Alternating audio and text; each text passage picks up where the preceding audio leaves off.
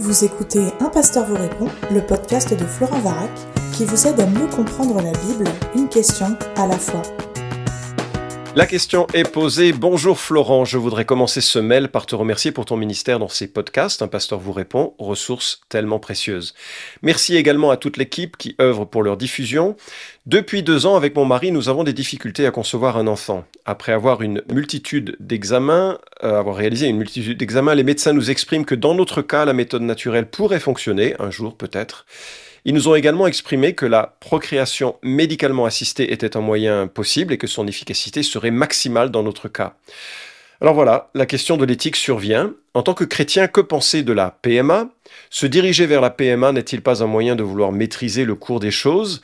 La PMA entre euh, entre-t-elle dans le cadre évoqué avec Franck dans le podcast sur la volonté de Dieu? Tant de questions qui divisent et nous rendent la décision difficile. Merci pour ton retour, sois richement béni. Fin de la question. Écoute, merci pour ton encouragement à l'égard de ces podcasts. Heureux que le travail de toute une équipe soit bienfaisant, soit utile. Et puis, je suis vraiment euh, touché pour euh, ta confiance, votre confiance à tous deux, en partageant un sujet qui est personnel, potentiellement douloureux, sensible, certainement. L'aspiration à avoir des enfants est légitime et elle est profonde. Euh, et c'est compliqué d'imaginer, ben voilà, de se projeter dans un avenir sans enfant. Alors, pour ce podcast, j'ai demandé à un, ami qui m'est très cher, Denis Blum. Il est médecin à Lyon. Il est également l'ancien d'une église formidable dans le 7e. Il est marié avec Maëlys, également médecin, et avec son épouse. Euh, ils ont dû faire face à cette même question. Alors, j'ai pensé que son expertise professionnelle, associée de son expérience, donnerait beaucoup plus de légitimité à la réponse euh, de, pour, pour, cette question que tu poses. Alors, Denis, bonjour. Bonjour, merci de m'avoir invité. Est-ce que ma présentation est suffisante et complète? Oui, je crois que c'est les informations suffisantes à avoir pour moi, pour ce podcast en tout cas. Écoute, c'est vraiment chouette. C'est pas la première fois qu'on euh, on est ensemble sur, euh, sur un podcast, mais déjà, j'aimerais que tu nous expliques, et pour certains, ce sera nécessaire, c'est quoi la PMA Et peut-être, question subsidiaire, c'est quoi l'infertilité? Alors euh, oui, effectivement, avant de parler de la PMA, puisque c'est la question de tes auditeurs, il faut commencer par voir quel est le problème. Et le problème euh, auquel la PMA essaie de répondre, c'est le problème de l'infertilité, c'est-à-dire l'absence de conception d'un enfant après au moins 12 mois de rapports sexuels réguliers pour un couple marié.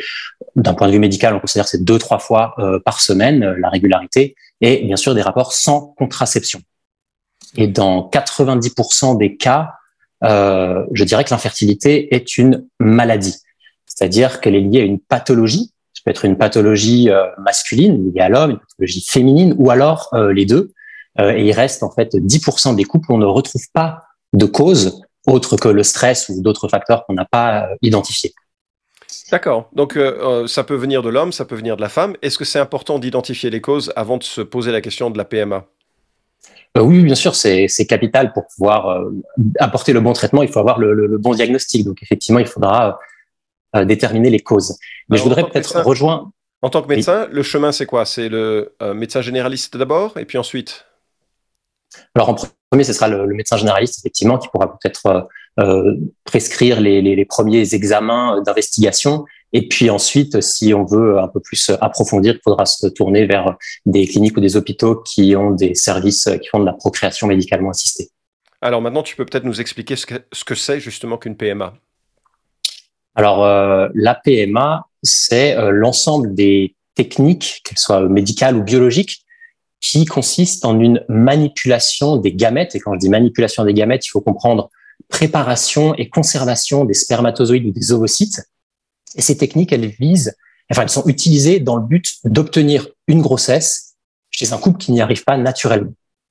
Il y a une, une diversité de techniques et c'est très important de les distinguer, chacune d'entre elles, parce qu'elles ne se valent pas toutes en termes d'éthique. Donc, il faut vraiment bien les distinguer. Ça, c'est une idée euh, clé quand on réfléchit à la question de la PMA.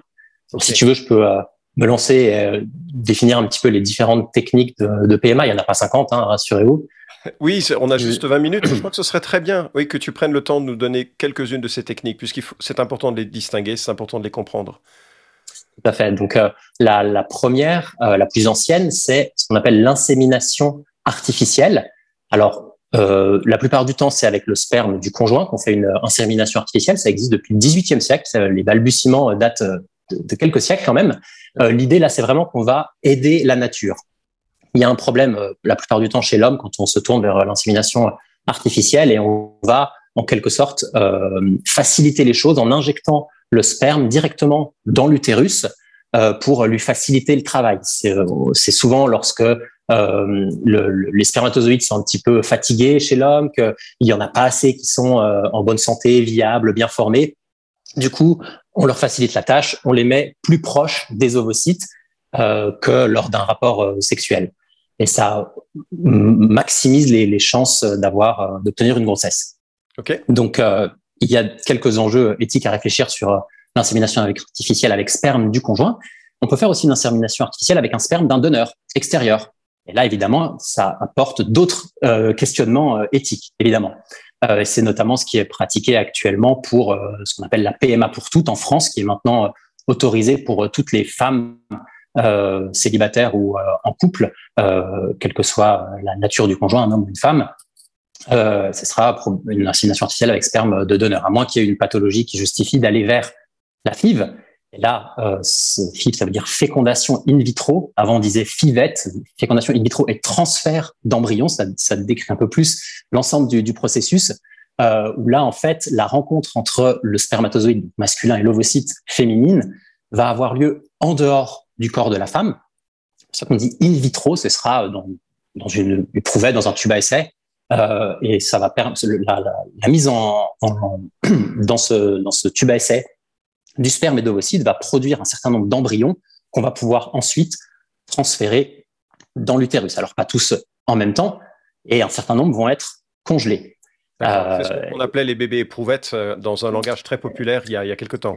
C'est plus exactement. Non, non on l'utilise plus. C'est un peu stigmatisant pour les enfants euh, qui naissent de cette manière-là d'avoir ce qualificatif. Et on peut aussi faire des, des FIV avec le don, avec un don extérieur, que ce soit un don d'ovocytes ou un don de, de spermatozoïdes extérieur au couple. Donc ça, c'est vraiment les deux principales inséminations artificielles, fécondation in vitro. Après, on peut rajouter d'autres techniques qui viennent euh, s'imbriquer avec, euh, par exemple, la, la FIV. On peut euh, rajouter l'ICSI ou l'injection intracytoplasmique de spermatozoïdes. Là, on va pas mettre les ovocytes en contact avec du sperme, mais on va injecter de manière sélective un seul spermatozoïde directement dans une ovocyte. Euh, voilà, ça, ça peut répondre à certains problèmes de, de stérilité ou d'infertilité, notamment quand il y a vraiment très peu de spermatozoïdes dans le sperme de l'homme. Oh, bien sûr, en t'écoutant, je, je, vois tous les, les, euh, les livres de science-fiction ou les, euh, les, les, perspectives d'eugénisme absolument terribles. Je veux un enfant aux yeux, euh, aux yeux euh, rouges. Euh, manifestement, il me manque quelques données de biologie là, mais je veux un enfant qui corresponde exactement à ce que je veux. Je vais sélectionner ou je vais demander aux praticiens de sélectionner ce qui répond à mes attentes. Mais au-delà de ces, ces extrêmes, tu, tu dis qu'il y a sur certaines de ces techniques parfois des problèmes éthiques à considérer en tant que chrétien, n'est-ce pas?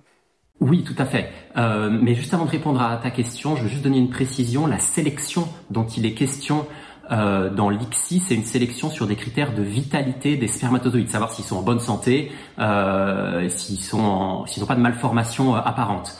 Euh, la sélection génétique, elle, on l'a fait dans le cadre de ce qu'on appelle le diagnostic pré-implantatoire, où on va faire une, on peut faire une sélection génétique directement sur les embryons quand le matériel génétique des deux parents est déjà euh, rassemblé. C'est à ce moment-là qu'on peut euh, faire une sélection génétique et qu'il y a effectivement un risque d'eugénisme. Mais pour répondre à ta question, il faut en fait il faut regarder le, le détail de chacune des techniques pour voir où il peut y avoir des points d'achoppement et où il y aura besoin d'une réflexion euh, éthique. Et en tant que chrétien, bah, nous, on va la baser sur la Bible, qui est un peu notre livre de référence pour euh, connaître euh, le, la, la, moralité, enfin la, la, volonté morale de, de Dieu. Euh, donc, regardons du coup les, les détails de, de, chacune de ces techniques. Donc, commençons par l'insémination artificielle avec le sperme du conjoint. Euh, premièrement, le recueil du sperme va se faire par masturbation. Mmh. Euh, c'est pas lors d'un rapport sexuel normal. Euh, donc, par essence, c'est pas forcément un problème si c'est vécu vraiment dans le cadre d'une relation euh, euh, conjugale, mais c'est un problème en fonction du contexte dans lequel a lieu la masturbation. Si c'est un homme qui va seul dans une cabine, dans un laboratoire, et puis qui a de recours à de la pornographie ou ce genre de, choses, ou qui n'est pas pur dans ses pensées à ce moment-là, ça, pose un, problème éthique. et on dit souvent que le, diable est dans les détails. Donc, vous voyez, quand on va regarder dans les détails de, de, cette technique, il peut y avoir des, des, des, petits points de réflexion. Je dis pas que ça, ça, ça veut dire qu'on n'a pas le droit d'avoir recours à l'insémination artificielle, mais il faut bien réfléchir à quelles vont être les conditions pour le recueil euh, du sperme. Euh, ensuite, bon, ce, sperme, il va être euh, préparé. c'est simplement une, il va être un peu concentré. Je crois qu'il rajoute aussi peut-être un peu de fructose, des choses pour le, lui donner un peu d'énergie. et puis l'autre, l'autre sujet, c'est que du côté de la femme, par contre, on va avoir recours à l'injection d'hormones parce qu'on va vouloir pratiquer cette insémination au moment précis de l'ovulation. Donc, on va contrôler de manière très précise le moment de l'ovulation. Et pour cela, on le fait avec euh, des hormones euh, pour euh, contrôler très précisément euh, ce, le, le, cycle menstruel classique de, de, la femme. Et ça, ça, veut dire que la femme va avoir un certain nombre de, de, de rendez-vous médicaux pour contrôler exactement à quel moment il faudra faire l'injection qui va permettre d'être au bon moment pour l'ovulation. Donc voilà, il y a des contraintes aussi quand même d'un point de vue pratique pour euh, pratiquer une insémination artificielle avec euh, sperme du conjoint. Sperme de donneur, c'est le, même, même questionnement. Oui, tu voulais... Quand, j'entends la, la, question de, des hormones pour une, une, femme, je ne vois pas nécessairement de problème éthique, mais par contre, ça peut poser un problème sur euh, son développement. Est-ce qu'il y a des conséquences sur un traitement hormonal, d'un traitement hormonal qu'une femme peut prendre pour contrôler, maîtriser son ovulation? Oui, je, je disais pas qu'il y avait un problème éthique au fait euh, d'avoir recours à des hormones, non, c'est pas ça. Mais c'est euh, c'est juste pour dire que c'est pas neutre euh, en termes de, de, traitement. Et puis c'est pas des une quantité d'hormones aussi importante que pour une fille, j'y reviendrai. Mais voilà, c'est pas neutre pour le corps de la femme. Après, beaucoup de femmes utilisent la pilule à titre de moyen de contraception. Euh, et du coup sont exposés à des hormones de synthèse de manière presque quotidienne euh, mais c'est juste, c'était juste pour décrire l'ensemble un petit peu du processus et de quelles sont les, les, les contraintes pour euh, les deux membres du couple, on va dire. Ok. Euh, si on va du côté de l'insémination avec euh, sperme de donneur, alors là, ça introduit un autre problème d'un point de vue éthique. On a déjà les, les mêmes qu'on a, que, que j'ai cités, mais on, on rajoute euh, l'intervention d'une tierce personne dans le, le processus. Euh, certains qualifient du coup ce, ce, ce procédé d'adultère biologique. Alors, c'est déjà un parti pris d'utiliser le terme d'adultère d'un point de vue euh, éthique et moral, euh, mais en même temps, il y a quand même l'intervention d'une tierce personne. Alors certes, c'est pas un adultère physique, c'est même pas en pensée, mais en tout cas, il y a le bagage génétique d'une personne extérieure au, au couple qui va être à l'origine de l'enfant à naître. Donc, ça fait une sorte de triangulation qui pose vraiment euh, question et, problème d'un point de vue éthique parce que bah c'est pas c'est pas c'est pas comme une adoption quoi c'est euh, c'est vraiment euh, l'un des membres du couple avec bagage génétique d'une personne extérieure quoi.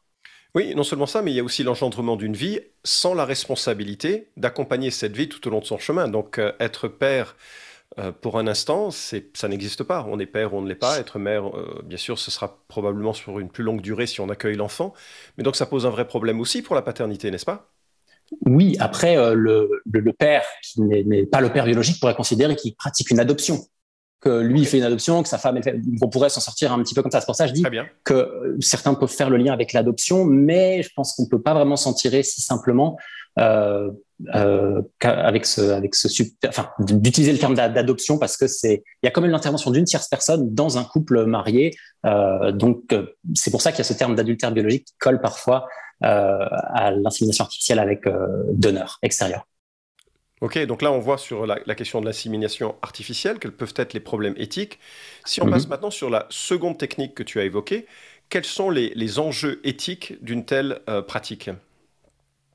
Alors, euh, la FIV, bon, déjà pour des questions d'efficacité, de, de, rentabilité, parce que c'est une procédure qui est lourde pour le corps de la femme, on va prélever de manière chirurgicale euh, des, des, ovocytes après avoir stimulé euh, avec des grosses doses d'hormones euh, la production d'ovocytes. Donc, ce sera pas juste un ovocyte comme il se passe normalement la plupart du temps lors d'un cycle menstruel, mais là, ce sera plusieurs ovocytes, 10, 15, voilà, qui vont être prélevés en une seule fois pour ensuite produire des embryons quand on les aura mis en contact avec des spermatozoïdes, avec, avec du sperme. et en fait, le, le problème éthique qui est vraiment associé à ça, c'est le, statut de, ces embryons qui sont euh, créés en dehors du corps d'une femme. Qu'est-ce qu'on en fait? Comment on les considère? Euh, quel sens ça a de, congeler ces, embryons? En fait, c'est vraiment la question du, statut de l'embryon et la question c'est l'embryon est-il un être humain? C'est ça la question à laquelle il faut euh, répondre. Et si on considère que l'embryon n'est qu'un amas de cellules, alors pour être logique, eh bien, il faut être d'accord euh, qu'on fasse de la recherche médicale dessus, des expériences médicales sur un embryon, parce que ah, si c'est qu'un amas de cellules, bah, pas de problème avec la recherche médicale sur les embryons. Ça veut dire aussi que l'avortement n'est pas un problème, au moins jusqu'à un certain stade. Euh, parce qu'au tout début, tout début du, développement d'un enfant, euh, ce n'est, y compris dans le corps de la femme, qu'un euh, amas de cellules, un stade euh, très précoce. En tant que chrétien, l'avortement nous pose problème. Donc la question, c'est vraiment à quel stade est-ce qu'on va considérer que l'embryon ou le fœtus est considéré comme une vie humaine? Où est-ce qu'on va mettre la limite? Et de quel droit on va fixer la limite à un moment donné? Oui, c'est ça, parce que si on caractérise la vie comme étant simplement une interaction sociale, certains sont allés aussi loin de, pour dire, ben, en fait, l'enfant n'existe que lorsqu'il est sorti du ventre euh, maternel, parce que là, à ce moment-là, il y a une interaction possible. Mais c'est absolument euh, terrible, et ça nous renvoie aux, heures les sombres de la, Grèce antique et de l'Empire romain, où le père pouvait exposer les enfants au soleil jusqu'à ce qu'ils meurent de déshydratation, simplement parce qu'il ne souhaitait pas garder cet enfant, il ne considérait pas que mmh. c'était une personne digne de vie. Par ailleurs, on a de la difficulté quand on voit l'explosion de vie entre la, du moment de la fécondation jusqu'à bah, la sortie du ventre de la mère. C'est difficile d'imaginer pour des raisons scientifiques objectives un point de rupture qui permet de dire à partir de cet instant, nous avons un être humain. Euh, et, le dilemme, bien sûr, que tu évoques, et pour les chrétiens, c'est pour ça que c'est pas tellement une question de droit de la maman ou de droit du corps, c'est de dire la vie commence à la conception, on ne voit pas d'autre point de commencement euh, légitime d'un point de vue scientifique, je ne sais pas ce que ça voudrait dire d'un point de vue scientifique, mais d'un point de vue moral certainement, il y a une continuité entre la conception et la naissance. Tu serais d'accord avec ça? Tout à fait, il y a un continuum en fait dès la cellule c'est-à-dire dès que il y a une mise en commun du matériel génétique entre un spermatozoïde et une ovocyte, cette vie humaine a tout ce qu'il faut pour devenir un être humain parfaitement constitué s'il est placé dans les conditions adéquates de développement. Donc dès sa conception, il a tout le potentiel pour être un être humain et donc, je pense qu'à ce titre, on doit déjà le considérer comme étant créé euh, à l'image de Dieu. Et je fais le lien avec, euh, par exemple, le psaume 139 qui nous dit Mon corps n'était pas caché devant toi lorsque j'ai été fait dans un lieu secret, tissé dans les profondeurs de la terre, quand j'étais qu'une masse informe. Tes yeux me voyaient. Et sur ton livre étaient inscrits tous les jours qui m'étaient destinés avant qu'aucun d'eux existe. Et on pourrait euh, multiplier les, les exemples ou le, le, substrat biblique pour, euh, pour attester de cela, de Jérémie euh, aussi, à qui Dieu dit, avant que j'étais formé dans le ventre de ta mère, je te connaissais, avant que tu sois sorti de son sein, je t'avais consacré, je t'avais établi prophète des nations. On pourrait aussi parler de, de Jean-Baptiste, de, de, de, Jésus, qui était consacré avant même leur, euh, leur, leur naissance. Euh, et alors que dans notre pensée, on va dire de société moderne occidentale, on considère vraiment que avant, tant qu'il n'y a pas eu l'accouchement, ce n'est pas une vie humaine. C'est-à-dire qu'en France, on a le droit de mettre un terme à une, à, une vie humaine la, la, veille, même quelques heures avant un accouchement. Ah, je ne savais pas que c'était sur cette, euh, cette possibilité. Ouais, si, si, j'ai même vu pratiquer euh, dans une maternité. Donc oui, c'est tout à fait euh, légal. Ça pose aucun problème. D'accord. Donc, waouh, les conséquences. D'un point de vue légal, hein. je dis ça pose pas de problème d'un point de vue légal en France. Oui, c'est ça. Oui, oui, je comprends. Euh, donc, ça pose vraiment la question de l'éthique de la PMA parce que euh, si on doit, euh, et je crois que c'est là l'enjeu du débat, si on va fertiliser, mm. un, on va dire une dizaine de d'ovocytes, on va, on a donc dix êtres humains qui, qui, portent l'image de Dieu. Alors, qu'est-ce qu'ils adviennent, ces, ces, ces œufs Eh ben, euh, alors je suis d'accord avec toi. Hein. Si on considère que, que l'embryon est un être humain dès sa conception, dès la cellule œuf, on doit le traiter comme tel dès ce moment-là. Or, quand on fait une, une FIV, donc il y a une production de, parfois 20 embryons en, une fois, et ben on va pas les implanter en une seule fois, hein, mais du coup on va les congeler. Alors, ça pose la question est-ce que c'est humain de congeler un être humain? Est-ce que c'est moral d'interrompre le développement d'un être humain pendant euh, plusieurs années. Euh, est-ce que c'est euh, humain de, prendre le risque que cet être humain ne survive pas à la congélation? Alors, il y, a certains couples qui, résolvent ce, problème de la gestion de ce qu'on appelle les embryons surnuméraires, c'est-à-dire les embryons qui vont pas être implantés tout de suite, ils pourront l'être plus tard. Hein. Et donc, ils résolvent ce, dilemme en disant, bah, OK, il y a je parle, 18 embryons qui ont été créés avec mon, mon, matériel génétique, celui de mon mari, ils sont au frigo, eh ben, je vais tous me les faire implanter. Okay. Alors, ça ne veut pas forcément dire 18 enfants, hein, parce que le taux de réussite des, des transferts, de, en, en, moyenne, hein, tout âge confondu, est plutôt de 30-35%. Mais ça dépend beaucoup de l'âge et de quelle est la cause de, de l'infertilité. Mais la question qu'on peut, par exemple, se, se, poser, si on a je sais pas, 18 embryons au frigo, que deviendront ces embryons si leur mère meurt avant qu'ils soient implantés? Qu'est-ce qu'on en fait? Moi, je connais même une situation, une femme m'a téléphoné pour demander un, un conseil parce que euh, on venait de lui euh, rappeler qu'elle avait une dizaine euh, justement d'embryons surnuméraires qui n'avaient pas été implantés il y a 10 ans. Et au terme des 10 ans, ces embryons devaient soit être détruits, soit donnés à la recherche, mmh. soit implantés. Et elle mmh. me demandait mon avis, mais c'était c'était géant comme comme question. C'était pas une question facile, quoi. Mmh. C'est ça. Ouais. Et là, on est au terme, on est devant une situation de selon le statut de ces embryons, on va réfléchir différemment. Et ça, c'est vraiment des réflexions qu'il faut avoir avant de s'engager dans un processus de, PMA, quel qu'il soit, parce qu'on va arriver à des dilemmes, on va s'arracher les cheveux pour s'en sortir euh, moralement. Alors, est-ce que c'est possible de... J'ai cru comprendre qu'en Allemagne, par exemple, ils ne faisaient pas euh, ce genre de processus multiple, mais ils réduisaient leur, euh, euh, leur technique à un ovocyte à la fois qu'ils implantaient et voyaient si ça marchait. Alors, effectivement, alors, euh, en France, c'est pas vraiment possible. D'accord. Euh, à, à, ma connaissance, même si euh, l'ouverture à la possibilité du, de la congélation, de la vitrification pardon, d'ovocytes euh, pourrait laisser la possibilité du coup de, de plutôt congeler des ovocytes avant leur fécondation plutôt que de. de... Mais c'est pas encore proposé de manière standard pour les, les, les couples infertiles. Mais c'est vrai qu'on pourrait imaginer quand même une FIV éthique, je mets, je mets des guillemets, hein, euh, s'il y avait que un ou deux embryons de, produits euh, à chaque fois, qui sont pas congelés, mais directement implantés. Alors ça veut dire que le couple est prêt à avoir éventuellement euh, des, des jumeaux, hein, si on en implante euh, deux, et ça veut dire aussi d'accepter que la fécondation ait lieu en dehors du corps de la femme, puisque ça c'est inhérent à la technique de, la fille. Donc on, peut imaginer effectivement une solution qui serait beaucoup plus acceptable d'un point de vue éthique quand on a une perspective chrétienne sur la, la, préservation de la vie et de qu'est-ce que c'est qu'un qu être humain.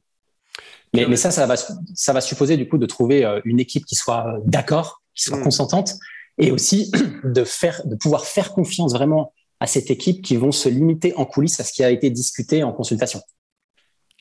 Ah, en oui. France, je ne sais pas si c'est possible, euh, vraiment.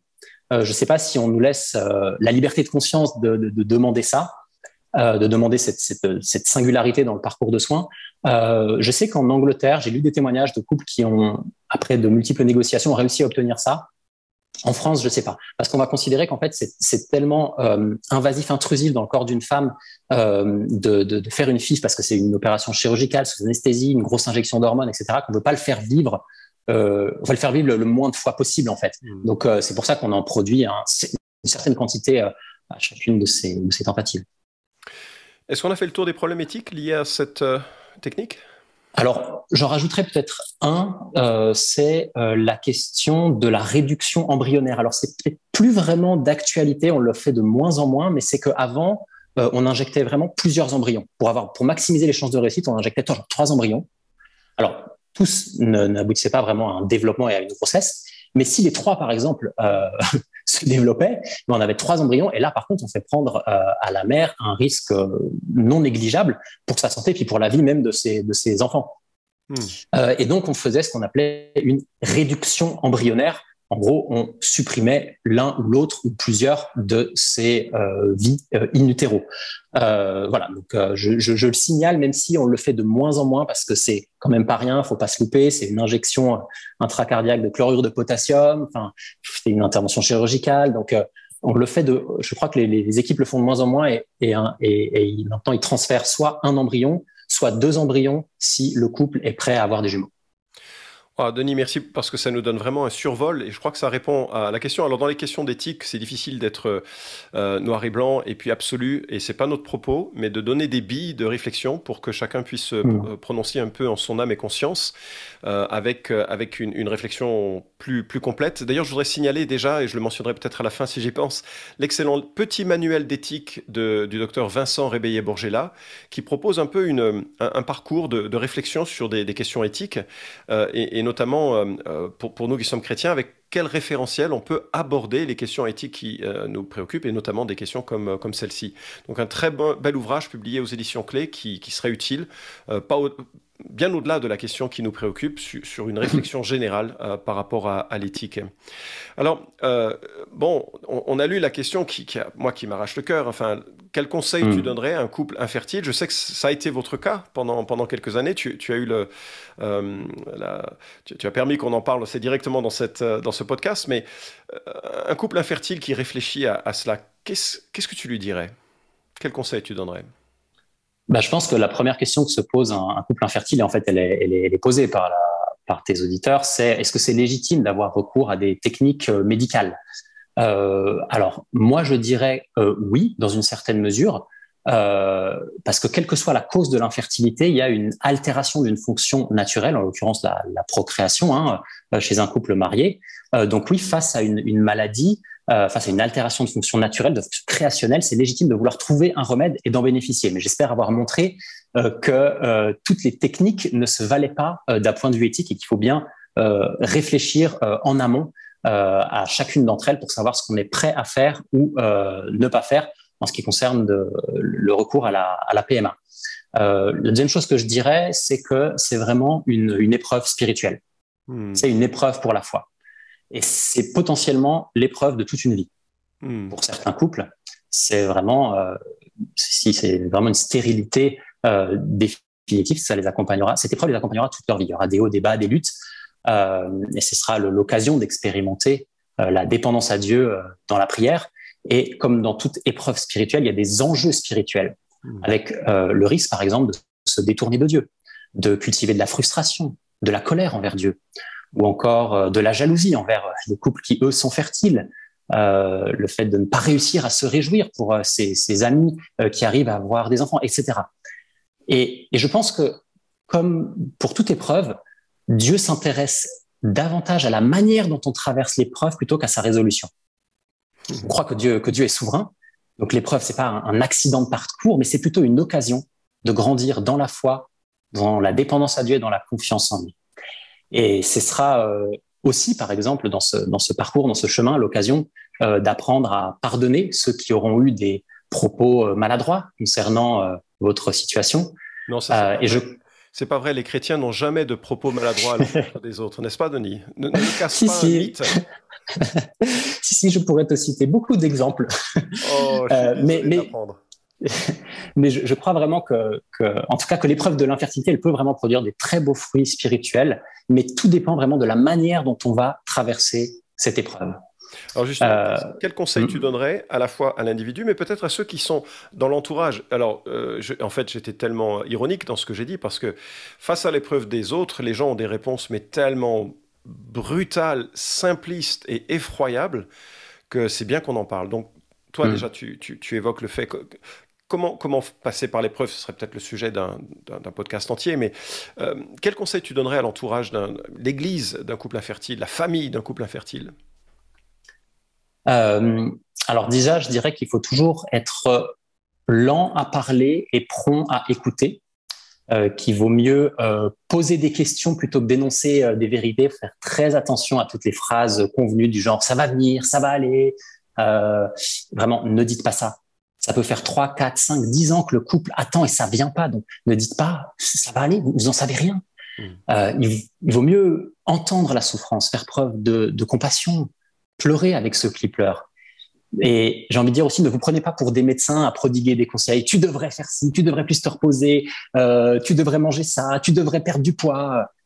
Attention au taca faire ci et voilà. Euh, ça peut être très dévastateur. Euh, et je dirais aussi attention aux témoignages. Alors ça, ça va peut-être vous étonner, mais en fait, chaque histoire est différente et c'est pas forcément perçu comme encourageant le témoignage de Monsieur X qui a finalement eu un enfant parce que ça n'assure pas du tout Madame Y qu'elle en aura un. Mmh. Euh, et souvent la réponse que j'ai eue c'est ah ben je connais un tel couple ils ont galéré pendant trois ans et oui mais enfin j'en sais rien moi c'est toujours intéressant d'avoir l'expérience de, de, de, personnes qui ont traversé cette épreuve euh, moi j'en ai bénéficié ça, ça peut m'arriver maintenant de, de, pouvoir témoigner à des à des, des couples qui, qui traversent euh, cette épreuve mais il faut faire très attention euh, quand on n'a pas soi-même été euh, été euh, confronté à cette situation, on peut ne pas avoir la, sensibilité nécessaire parce que la souffrance rend vraiment susceptible, quelle qu'elle soit. Alors, soyez attentif à ne pas être trop intrusif. C'est quelque chose de, très intime. C'est parfois difficile d'en parler quand on vit cette souffrance. Donc, il faut respecter le, choix d'un couple qui, peut-être ne, veut pas en parler ou ne veut pas en parler avec vous. Et je dirais qu'une bonne question pour éventuellement aborder la, question de l'infertilité avec une personne, c'est plutôt est-ce que tu as envie de me parler comment ça va au niveau de la fertilité? Si vous savez qu'il y, a une difficulté à ce niveau-là, au niveau du groupe, ça laisse la possibilité de dire bah écoute, en ce moment, je préfère pas, c'est trop difficile, je peux pas en parler, euh, euh, plutôt que d'aller sur des questions plus directes, euh, plus frontales. Et si vous êtes suffisamment proche d'une personne qui traverse cela, vous pouvez lui demander comment est-ce qu'elle traverse cette épreuve, comment ça affecte sa foi actuellement. Euh, voilà, c'est un peu les, les, conseils. Dire aussi attention aux, questions euh, indiscrètes euh, qu'on peut poser à un couple, même si on ne sait pas qu'ils sont qui, qui, traversent une, difficulté pour avoir des enfants, mais les questions du genre alors c'est pour quand? Quand c'est un couple dans l'église qui est marié depuis trois ans et qui n'a pas d'enfant, c'est très attention. Quand vous posez ce type de questions, il faut être prêt à avoir comme réponse euh, la souffrance de l'infertilité. Il faut pouvoir euh, gérer ça quand on pose une question un petit peu euh, à la fin du culte, un peu peut-être pour taquiner ou voilà pour titiller. Bah, ça peut faire mouche, mais pas de la manière dont on vous l'avait imaginé. ouais, voilà. Donc je dirais faire très attention. Si je devrais dire en trois mots, je dirais compassion, écoute et retenue. Compassion, Écoute et retenue, je crois que c'est le mot de la fin brillant. Merci beaucoup Denis et ça me rappelle en tout cas une chose sur laquelle pour toutes les épreuves et les déceptions de la vie il faut nous raccrocher, c'est qu'il n'y a aucune commune mesure entre les souffrances du temps présent et la gloire qui nous attend.